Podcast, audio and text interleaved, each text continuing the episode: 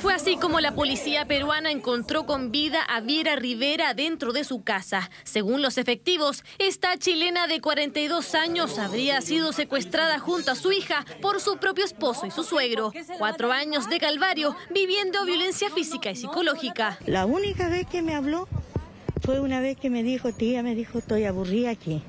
Lo único que quiero es regresar a Chile después que había nacido la niña, porque aquí me tratan muy mal. Esta gente es muy mala conmigo, me tienen encerrada.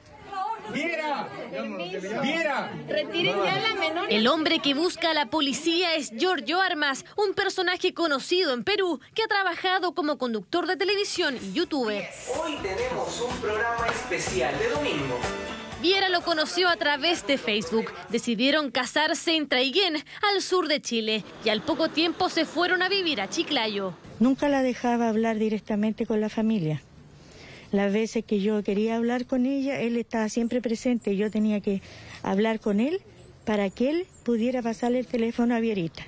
El pasado 1 de mayo Viera sufrió una complicación de salud y tras esto una vecina se percató de lo ocurrido y dio aviso a la policía. Sin embargo, esta no era la primera vez que los efectivos acudían al domicilio. Entonces la señora de alguna manera decía que no, que todo está bien, que todo está tranquilo, porque la tenían pues secuestrada psicológicamente, anímicamente y emocionalmente. El temor de ella era, te vas tú, pero me dejas a la niña.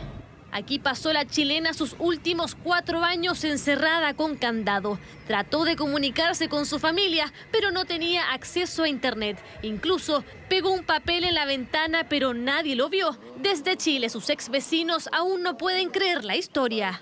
Nosotros la conocimos de pequeñita, pues de chiquitita. Se crió aquí en el barrio, en este barrio. Muy penoso, muy triste porque uno la conoce de chica y es doloroso lo que está pasando. Mientras la justicia peruana realiza sus investigaciones, Viera y su hija de dos años se encuentran en un lugar seguro. Su familia viajará desde Chile para ir a buscarla. Pero por el momento estamos más tranquilos que ya la rescataron y puede estar en un lugar seguro con mi, mi, sobrinita que todavía no la podemos conocer. Un caso que ha conmocionado a ambos países, mientras se espera conocer toda la verdad y que respondan los responsables. No, no, no.